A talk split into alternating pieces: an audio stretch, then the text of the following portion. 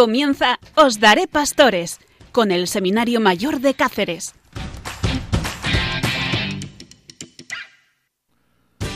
Os daré pastores aquí en Radio María desde el Seminario de la Diócesis de Coria Cáceres.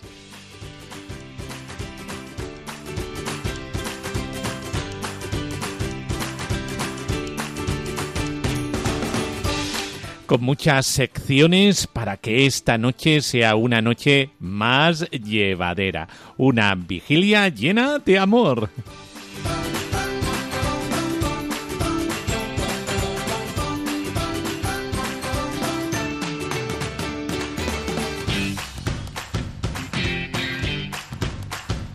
Y con nosotros los seminaristas eh, Demetrio, Gerardo, José, Iván, Pablo y Daniel.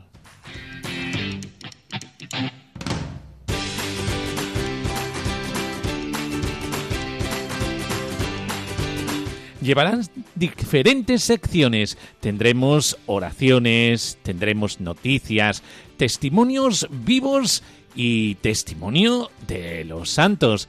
Entrevista emulada de un padre ya anciano el sacerdote eh, Natale, eh, que con 92 años eh, nos va a transmitir algo, pistas sobre la vocación y cómo contagiar la vocación. Música, es decir, un programa con una palestra preciosa para que todos estemos entretenidos y llenos de bondades en esta noche.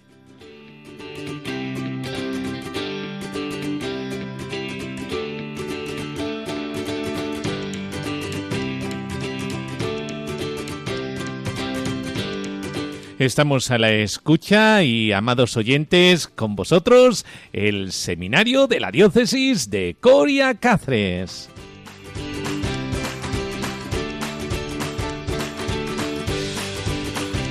Al habla un servidor, el padre Miguel Ángel Morán.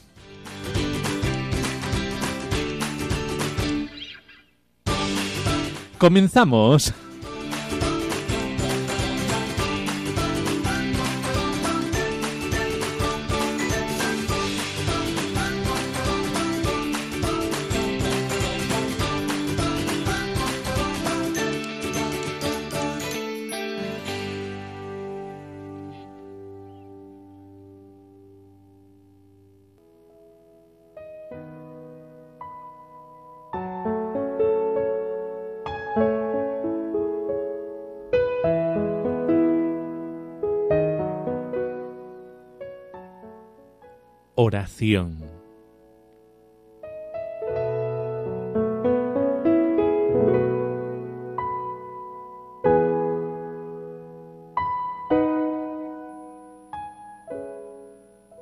Señor Jesús, llamas a los que amas para que estén contigo y luego los envías a predicar.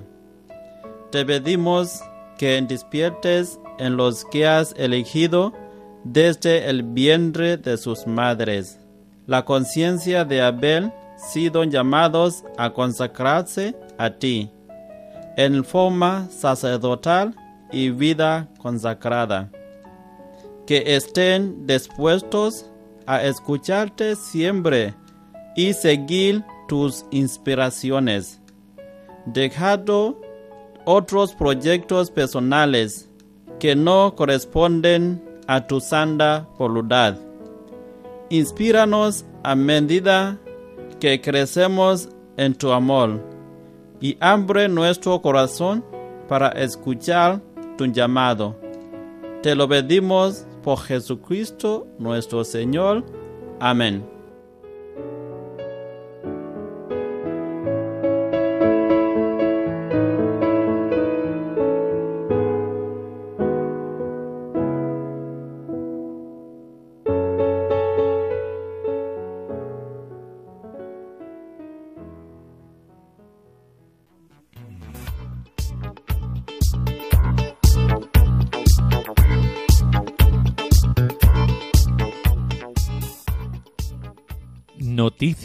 Vocacionales.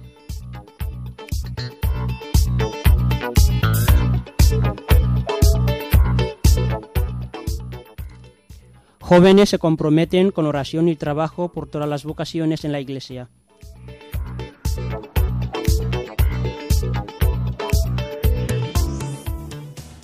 Confiados en que el Señor enviará trabajadores a su mies, la Archidiócesis de Rosario, Argentina, creyó el grupo Acción Vocacional para orar y trabajar por todas las vocaciones en la Iglesia.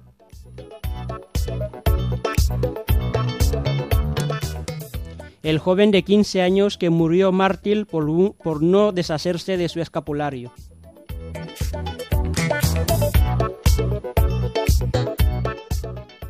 Francisco García es el mártir más joven del grupo de 127 beatificados en la diócesis de Córdoba el pasado 16 de octubre. Los milicianos le amenazaron con llevarle a la cárcel de no hacerse de su escapulario. Él dijo que no le importaría irse a la cárcel. Falleció dos días después de en donde estaba detenido.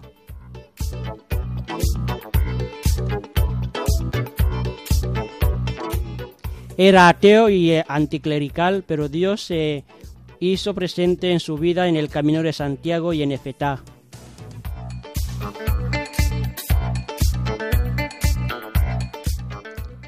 Marcos Martínez es un joven de 23 años que estudia periodismo y que empezó a descubrir a Dios haciendo el Camino de Santiago, pero sobre todo haciendo el Retiro de Fetá y dice lo siguiente, jamás me había sentido tan querido, tan arropado ni tan perdonado.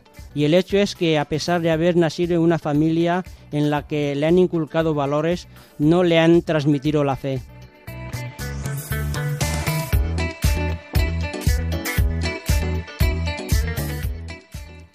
La Virgen de la Almudena volverá a salir en la procesión por las calles de Madrid.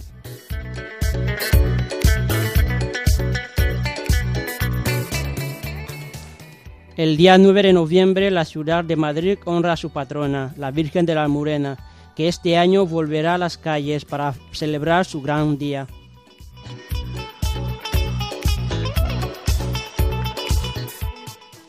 Estos cuatro sacerdotes dieron su vida por Cristo en la Guerra Civil Española y ahora serán beatificados.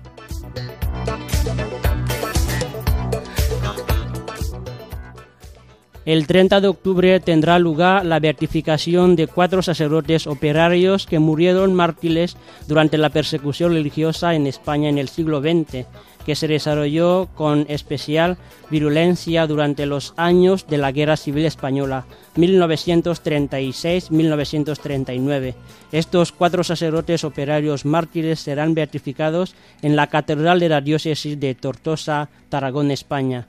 Son el padre Francisco Castó, padre Millán Galde, padre Manuel Gacela y el padre Aquilino Pastó.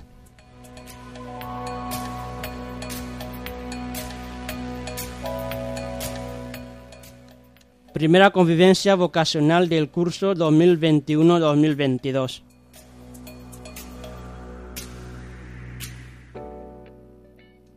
Con el curso escolar comenzado se organiza desde el seminario una convivencia vocacional del 6 al 7 de noviembre en las mismas instalaciones del seminario diocesano, ubicado en la avenida de la Universidad número 3 de Cáceres. Sus destinatarios son niños y jóvenes, desde sexto de primaria a segundo de bachillerato. Comenzará el sábado, día 6 a las 11 y terminará el domingo, día 7 de noviembre, después de comer alrededor de las 5 de la tarde. Pocos días, pero muy intenso en vivencia y experiencia enriquecedoras, que seguro gustará a todos los chicos que quieran participar, animados por sus familias y comunidades cristianas. Pasar dos días en el seminario mostrará a nuestros jóvenes la completa que es la vida en esta familia, que acoge desde el corazón. Las actividades serán las propias de un fin de semana con los residentes con estudios, juegos al aire libre, fútbol, música, actos piadosos y acciones lúdicas. Lo más importantes son los compañeros los que se divertirán y compartirán amistad. A todo esto se añade una motivación evangélica para conocer más a Jesús. nos serviremos del texto evangélico, tener entre vosotros los mismos sentimientos que tuvo Cristo Jesús.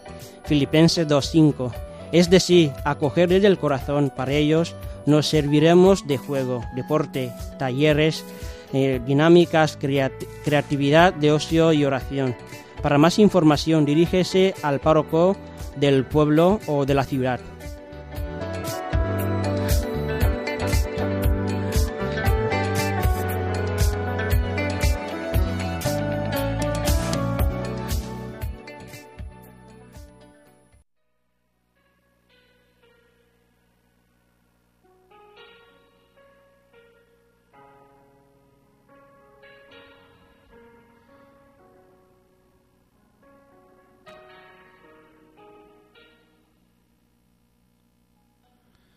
Vida de Santos.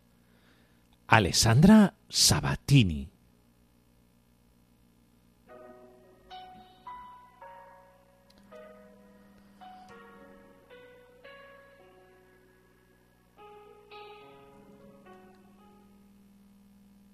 En España apenas habíamos escuchado hablar de ella, pero cuando supimos que esta joven italiana, que fue beatificada en Rimini el día del Domund, había querido ser misionera en África, Alexandra comenzó a despertar nuestra curiosidad.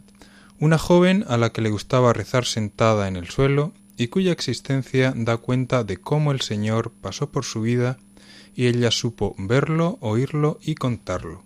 ¿Cómo no interesarnos por saber más de ella, sobre todo este año en el que Obras Misionales Pontificias ha celebrado su domund más juvenil? Alexandra pudo ser cualquiera de los jóvenes que protagonizan el vídeo del Domund de este año, y cualquiera de los jóvenes del vídeo está llamado a ser santo como quiso serlo ella.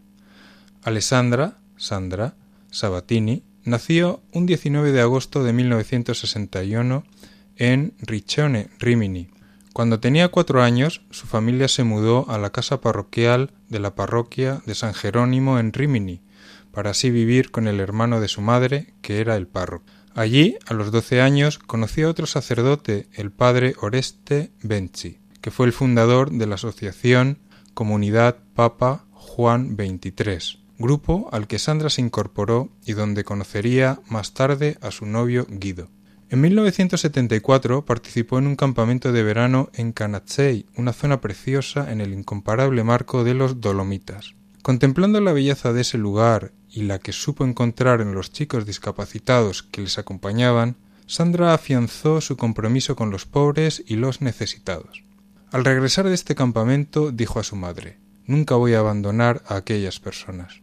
En 1980 se matriculó en medicina en la Universidad de Bolonia, pero cumplió su promesa y los fines de semana, durante las vacaciones de 1982 y 1983, compartía su vida con los chicos que se estaban rehabilitando de su adicción a la droga. Soñaba con casarse con Guido y juntos soñaban con ser, misioneros en África. El 29 de abril de 1984, Sandra acudió a un encuentro en Rimini con su novio y un amigo. Allí fue atropellada por un coche y quedó gravemente herida. Tras permanecer un par de días en coma, murió el 2 de mayo en el hospital de Bolonia. En 1985, el padre Oreste publicó la primera edición del diario de Sandra, que ella comenzó a escribir cuando apenas contaba con diez años y donde se descubre ya su profunda piedad. En 2006, el obispo de Rimini, Mariano de Nicolo, introdujo su causa de canonización.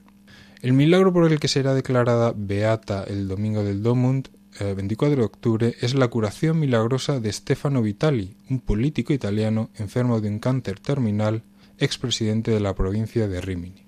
Sandra creía que tenemos que aprender en la fe la espera de Dios, y esta espera, esta falta de elaboración de los planes, este mirar el cielo, este silencio, es lo más interesante que nos toca. Después vendrá también el momento de la llamada, pero seremos ciegos si esa ocasión vamos a pensar que somos los protagonistas, aquellos asombros. La maravilla, en todo caso, es que Dios se sirve de nosotros tan miserables y pobres. Sandra sintió que Dios la llamaba a la misión, pero en el momento de la llamada llegó de otra manera. Mucho antes de que se pudiera cumplir su sueño de formar una familia con Guido e irse como médico a África, el Señor la llamó a su lado.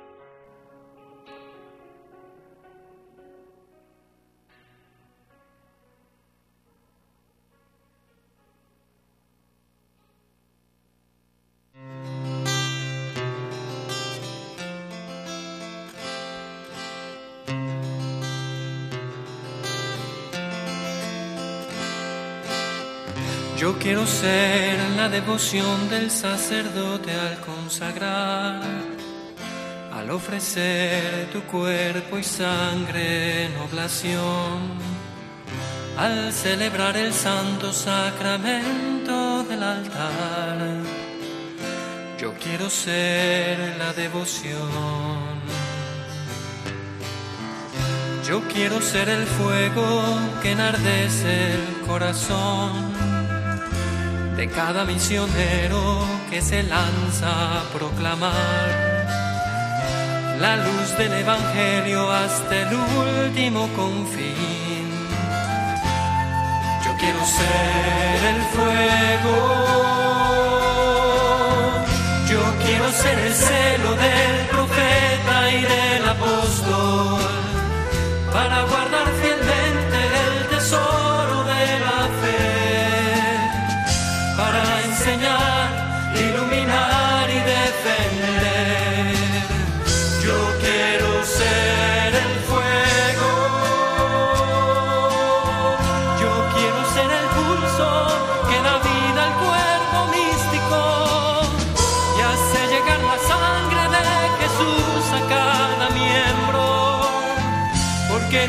corazón de mi madre la iglesia. Yo quiero ser el amor, quiero ser el amor, así puedo serlo todo. Profeta misionero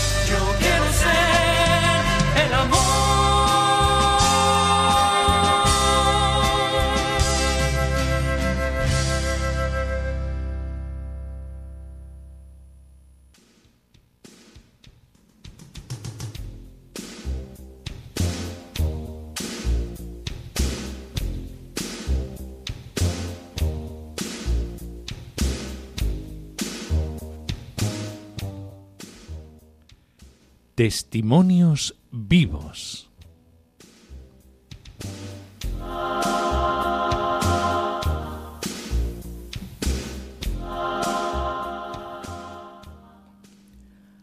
María Emma Posada, pues una chica de la ciudad de Pamplona, eh, nos cuenta un testimonio en el que participó un joven llamado Josa Folt en las redes sociales.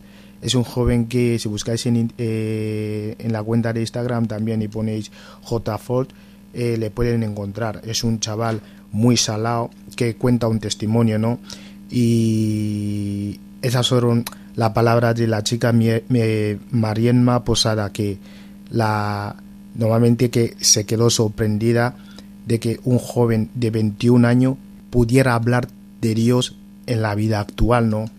Porque la chica eh, Mariema Posada cuenta que eh, ella la invitaron a un encuentro virtual organizado por eh, jóvenes católicos y lo que decía ella era lo siguiente, que ella no, no conocía al chico, ¿no? Y la sorprendió porque además estudia en Pamplona y resulta que el chico ese que daba el testimonio también es de la misma ciudad. Eh, es un chico estudiante de ADE y Derecho en la universidad, ¿no? Con mucha, vida, con mucha vitalidad, mucha energía, conformista y con ganas de liarla, ¿no? Pero amando a los que tenemos alrededor. Conforme eh, lo escuchaba, eh, la chica iba sorprendiéndose de la naturalidad y cariño con la que hablaba de Dios, aquel joven, ¿no? Algo inusual en chicos jóvenes de hoy día. contaba el chico historias duras de la realidad más cercana, aconsejando que no dejemos de impresionarnos cada día, dándole un sentido a lo que hacemos porque tenemos ocasión de ver a Dios cada día en pequeños detalles. Hay muchos que ofrecen y hay muchos por los que rezar también. Él utilizó una, una expresión muy, muy radical, enfocar, eh, enfocar la vida de forma brutal. ¿no? Admitió también el muchacho ese en su testimonio que ser católico no está de moda, no está socialmente bien aceptado, pero somos personas normales que nos divertimos, viajamos, bailamos, hacemos voluntariados, que intentamos vivir eh, con coherencia y que con nuestro ejemplo y, amistad podemos tocar corazones y acercar a la gente al Señor. Eh, y también hizo una referencia a un libro que estaba leyendo, comparó el mundo a un jardín precioso, ¿no? Cuidado, armónico, en el que el jardinero pone todo su trabajo y amor. Lo visita cada día, lo riega, lo poda, para que sea un jardín hermoso. Pero tiene la peculiaridad de que cada planta es libre y puede decidir crecer por sí sola o con la ayuda del jardinero, ¿no? El jardinero observa el jardín en su totalidad y sabe lo que necesita cada planta. Sin embargo, éstas solo perciben lo que les rodea, no en su conjunto. O sea, que, esta planta no pueden ver, digamos, la que están en un extremo y ver la que están al otro extremo, sino simplemente la que lo rodea, ¿no? De hecho, las que crecen con su ayuda van mejorando y siendo bellas. En cambio, las que deciden crecer sola se van desviando, ocupando terrenos ajenos, sin armonía y sin belleza. Al final, aunque les cubran los, eh, los matorrales, siempre resaltará la que ha sido cuidada y mimada porque es el fruto de mucho esfuerzo y amor. Eh, la palabra, el, el, muchacho ese, haciendo referencia a ese niño, a, a, ese, al libro del jardinero, intentaba explicarlo de la siguiente manera en nuestra vida, ¿no? De porque decía que así también somos las personas, libres pero amadas, y tenemos la opción de rechazar o abrazar al jardinero. Y hacía esa pregunta, eh, una pregunta así como decir, ¿quieres crecer iluminado a los demás? Porque creo que hace mucha falta gente como él, valiente, que dé la cara y demuestre al mundo que existen jóvenes enamorados, enamorados, ¿no? Enamorados de Dios, porque eso nos llevará a cambiar el mundo, sino eso sea que esto no nos llevará eh, que lo que intentaba transmitir era porque eh, habiendo jóvenes que puedan dar un testimonio vivo, un testimonio de un encuentro con Dios, una vida que pueda compartir con los, con los demás, esto nos llevará no, no a cambiar el mundo, sino a revolucionarlo hacia el amor.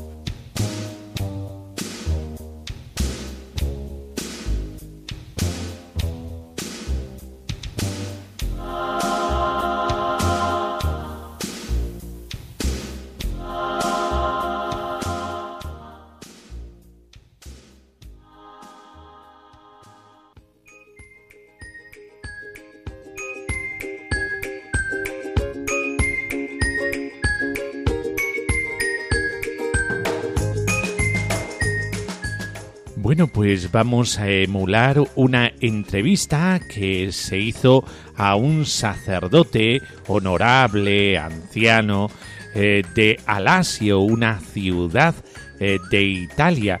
Este padre se llama Natale Tedoldi y es un sacerdote salesiano. Lo van a protagonizar como locutores dos seminaristas, eh, Pablo y Daniel estemos al tanto de la entrevista que nos dará muchas pistas sobre el contagio de la vocación sacerdotal.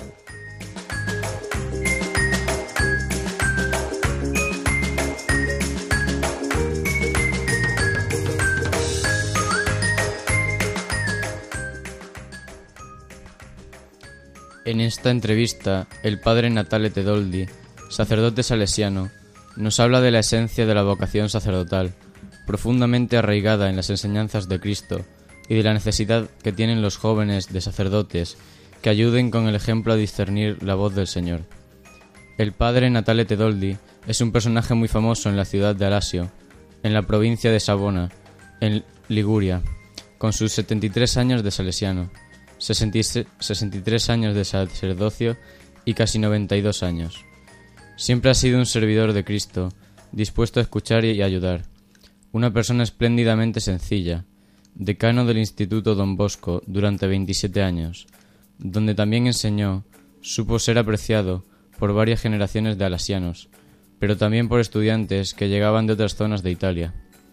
Desde hace 51 años, don Natale celebra misa a las ocho y media en la parroquia capuchina y desde 44 años sube a la torre del Observatorio Meteorológico del Instituto Don Bosco para pronosticar la temperatura y las horas del sol y lluvia para la costa del Golfo de Génova. Las vocaciones existen, es solo cuestión de despertarlas. Don Natale, ¿qué opina sobre esta afirmación del santo Papa Juan Pablo II? Son afirmaciones que tienen un valor y también dicen la verdad, pero para despertar vocaciones esta debe estar presente en cada ser humano. En cambio, creo que no se puede pensar que la vocación exista en todos de la misma manera, pues hay diferencias. En mi opinión, se despierta una vocación si presentamos a los jóvenes un propósito, un sentido de la vida consagrada. Si la vida religiosa parece una cosa de sacristía, caracterizada por actos de culto y celebraciones mortuorias, no puede despertar atracción. Las funciones, los ritos, las celebraciones no son el propósito de la vocación. El propósito es vivir y predicar a Cristo. Por eso debemos poder despertar el llamado con nuestra vida y con las palabras, aunque estas últimas valgan menos. Necesitamos mostrar a los jóvenes que nuestra vida tiene un sentido que nos ha dado motivos de alegría, pero también de sacrificio y sufrimiento, de renuncia ciertamente, pero con satisfacción por lo que cada uno de nosotros ha sido y siente ser. Por tanto, las vocaciones despiertan si ya hay gérmenes inciertos. Hoy me pregunto esto. ¿Nosotros, como sacerdotes, le damos al mundo la idea de tener un propósito al que vale la pena dedicar toda nuestra vida? Creo que los jóvenes ya no leen esta parte hermosa y positiva de nuestra vida, donde hay serenidad y alegría. Solo leen la parte de la renuncia, que es algo equivocado. Creo que hablar solo de un Cristo muerto ha llevado a nuestra religión por el camino de la tristeza. Por eso nuestra fe se vuelve vana. Pero debemos predicar más bien que Cristo ha resucitado. La llamada de Dios es el signo más claro del diálogo entre el Creador y el hombre. ¿Cuántas personas están escuchando su voz hoy? ¿Cómo ayudar a los jóvenes a identificar su vocación? ¿Cuál es la esencia de la vocación sacerdotal? Muy difícil. Creo que no hay respuesta inmediata, porque antes que nada le haría una pregunta al chaval. ¿Crees en Dios? No sé si respondería que sí, no lo sé. Porque hoy hay una forma básica de ateísmo en, los jóvenes, porque se les ha presentado un Dios siempre distante, y además un Dios que castiga. Si preguntamos a las personas y especialmente a los jóvenes, ¿dónde está Dios? ¿Quién es Dios? No tendremos respuestas precisas. Creo que ahora los santos y la Virgen están más presentes que Cristo. Creo que para hablar con un chico tenemos que empezar con la pregunta, ¿qué idea tienes de Dios? O preguntar de manera un poco más crítica, ¿qué idea de Dios te dieron los sacerdotes en sus sermones? En mi experiencia, la mentalidad de un Dios distante es muy cómoda porque no compromete tanto, y creo que la idea o descripción que damos de Dios, más que acercarnos, nos distancia. Dios es Padre y amor. Incluso lo cantamos en la iglesia. Donde hay caridad y amor, ahí está Dios.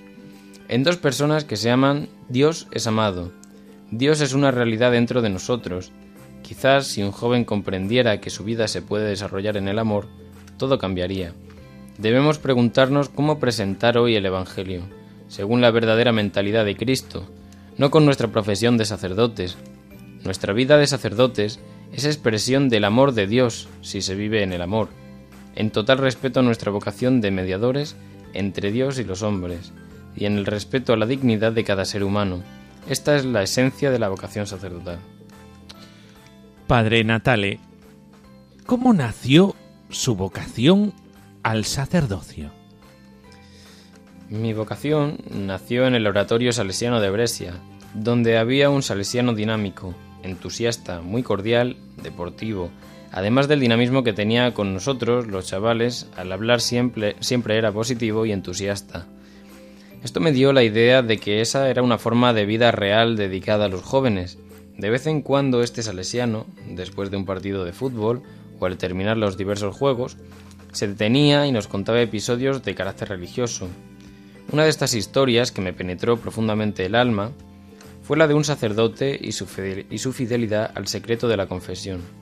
A pesar de las fuertes presiones externas y las complicaciones debidas a las circunstancias, entonces pensé que la vida de un sacerdote salesiano no era una vida cómoda, sino una dedicación, un compromiso, sobre todo con los jóvenes. Así nació mi vocación. Tenía 16 años, en 1945, después de la guerra, cuando decidí seguir estudiando el bachillerato.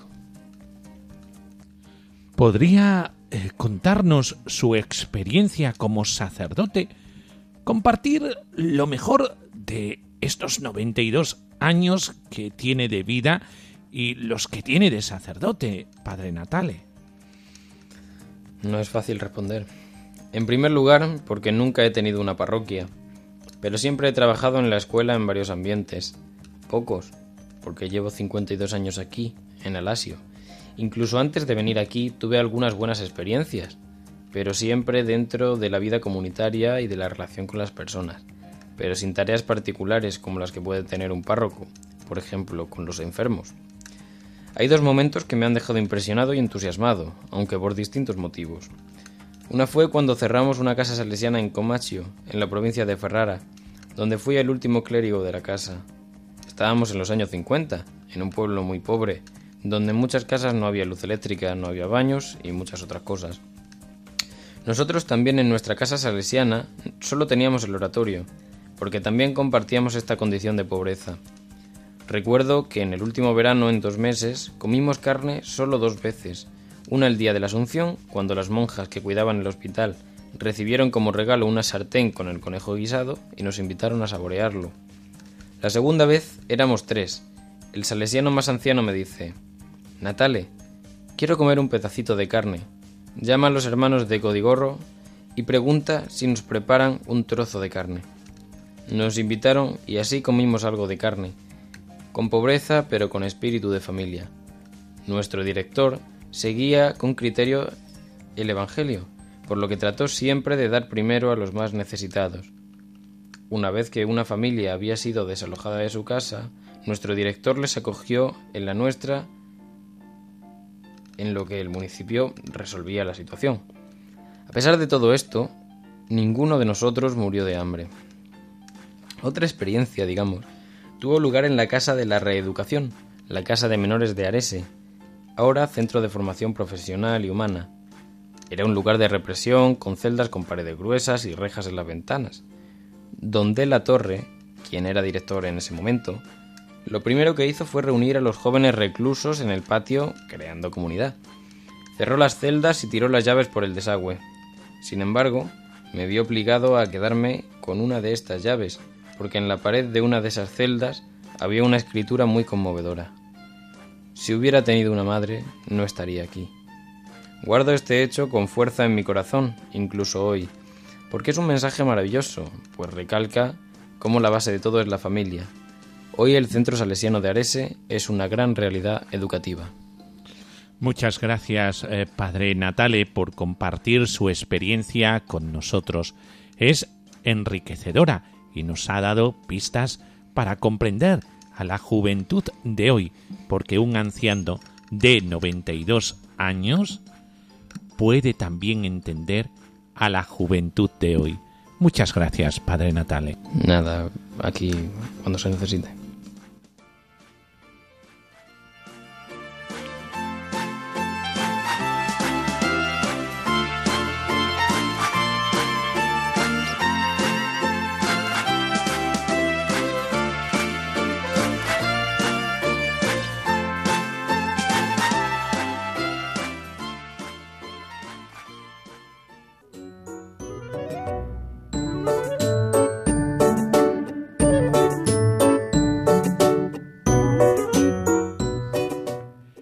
Testimonio vocacional de Eric Olano.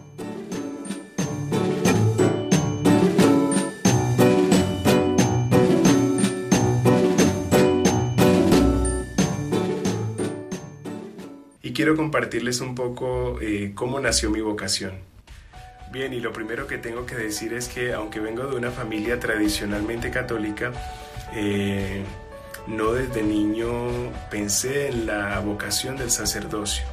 Mi niñez giró en torno a la escuela, compartir con mis amiguitos, con mis primos, pero no recuerdo de niño eh, haber deseado ser sacerdote, participaba de la misa los domingos, los sacramentos, pero eh, mi vocación sacerdotal nace en una época de mi juventud en la que eh, realmente eh, quería profundizar sobre mi fe, quería conocerme un poco más a mí mismo, acercarme más a Dios y durante una eh, vigilia de oración eh, que se estaba orando por todos los sacerdotes, por las vocaciones, justo en esa vigilia, más o menos a la edad de 23 años, sentí por primera vez en mi corazón la pregunta, ¿por qué no eres sacerdote? Esa pregunta me cuestionó bastante, me salí de la vigilia, empecé, empecé a pensar muy bien como en, en torno a la vocación, sin embargo en mi corazón había mucho miedo, mucho temor. Empecé a hacer lo que es el acompañamiento con un sacerdote, a discernir. Durante la Jornada Mundial de la Juventud en Río de Janeiro, que tuve la oportunidad de participar con el Papa Francisco, se, afianzó mucho más ese deseo de entregar mi vida a los demás, de entregar mi vida al servicio de los demás, eh, y pedía mucho a Dios que me iluminara con respecto a mi vocación. Luego, eh, en un tiempo en el que ya estaba trabajando, yo soy diseñador gráfico, ya estaba, eh, digamos, como con todo lo que cualquier persona quisiera tener eh, económicamente, estaba, iba a estudiar otra carrera. Eh, cuando ya estaba estable en todos los aspectos, eh, aparece de nuevo ese llamado mucho más fuerte y es ahí donde decido hacer ya profundamente un discernimiento y encuentro con que efectivamente sí hay un llamado a la vocación sacerdotal y cuando yo conscientemente acepto ese llamado, hay paz y hay felicidad en mi corazón. Eh, aunque al principio hubo temor, cuando ya en mi corazón eh, descubrí que sí realmente me llamaba el Señor y acepté su llamada, hubo paz. Yo lo describo como cuando se nos pierde una ficha de, una, un, de un rompecabezas y buscas esa ficha por todos lados y la encuentras y la logras encajar, esa sensación nunca se me va a olvidar. Asimismo, eh, cuando yo acepté esa llamada de Dios y decidí entrar al seminario, esa sensación de encajar esa ficha donde en el lugar correcto eh, fue una emoción que nunca voy a olvidar y creo que ahí fue la confirmación de Dios. Actualmente eh, llevo ocho años en la formación, en este camino que no es fácil, pero que Dios siempre acompaña y va confirmando aún más esa llamada. Así que si tú en tu corazón sientes quizás ese deseo, esa inquietud por descubrir tu vocación o, o, si ya incluso sientes que Dios te llama a la vida sacerdotal, no tengas miedo de dar un paso más, no tengas miedo de decirle, aquí estoy Señor, hágase en mí según tu palabra. María te va a acompañar a dar ese paso. María te va a acompañar a dejar a un lado los temores, las seguridades y decirle sí completamente al Señor. No tengas miedo.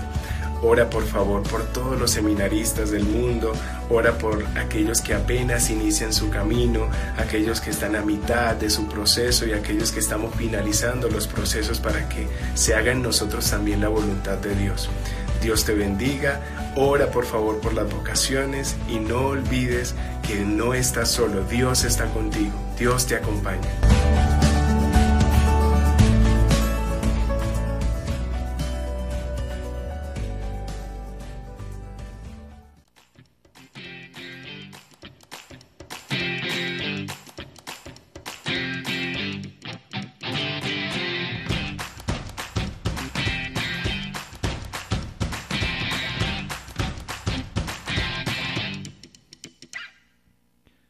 Una noche entrañable con todos vosotros. ¡Qué bien se está con vosotros! Pues nada, ya es hora de dormir. Por eso, si no habéis podido dormir todavía, pues eh, ahora toca el descanso. Un programa hecho desde la diócesis de Coria Cáceres en su seminario mayor. Y os daré pastores está para eso, para fomentar la vocación al sacerdocio. Vamos a pedir a el dueño de la mies que envíe obreros a su mies y os doy la bendición, la bendición de Dios Todopoderoso, Padre, Hijo y Espíritu Santo, descienda sobre nosotros. Amén. Pues hasta el próximo día aquí en Os Daré Pastores desde el seminario de la diócesis de Coria Cáceres. Un abrazo entrañable a todos. Uy, uy, uy.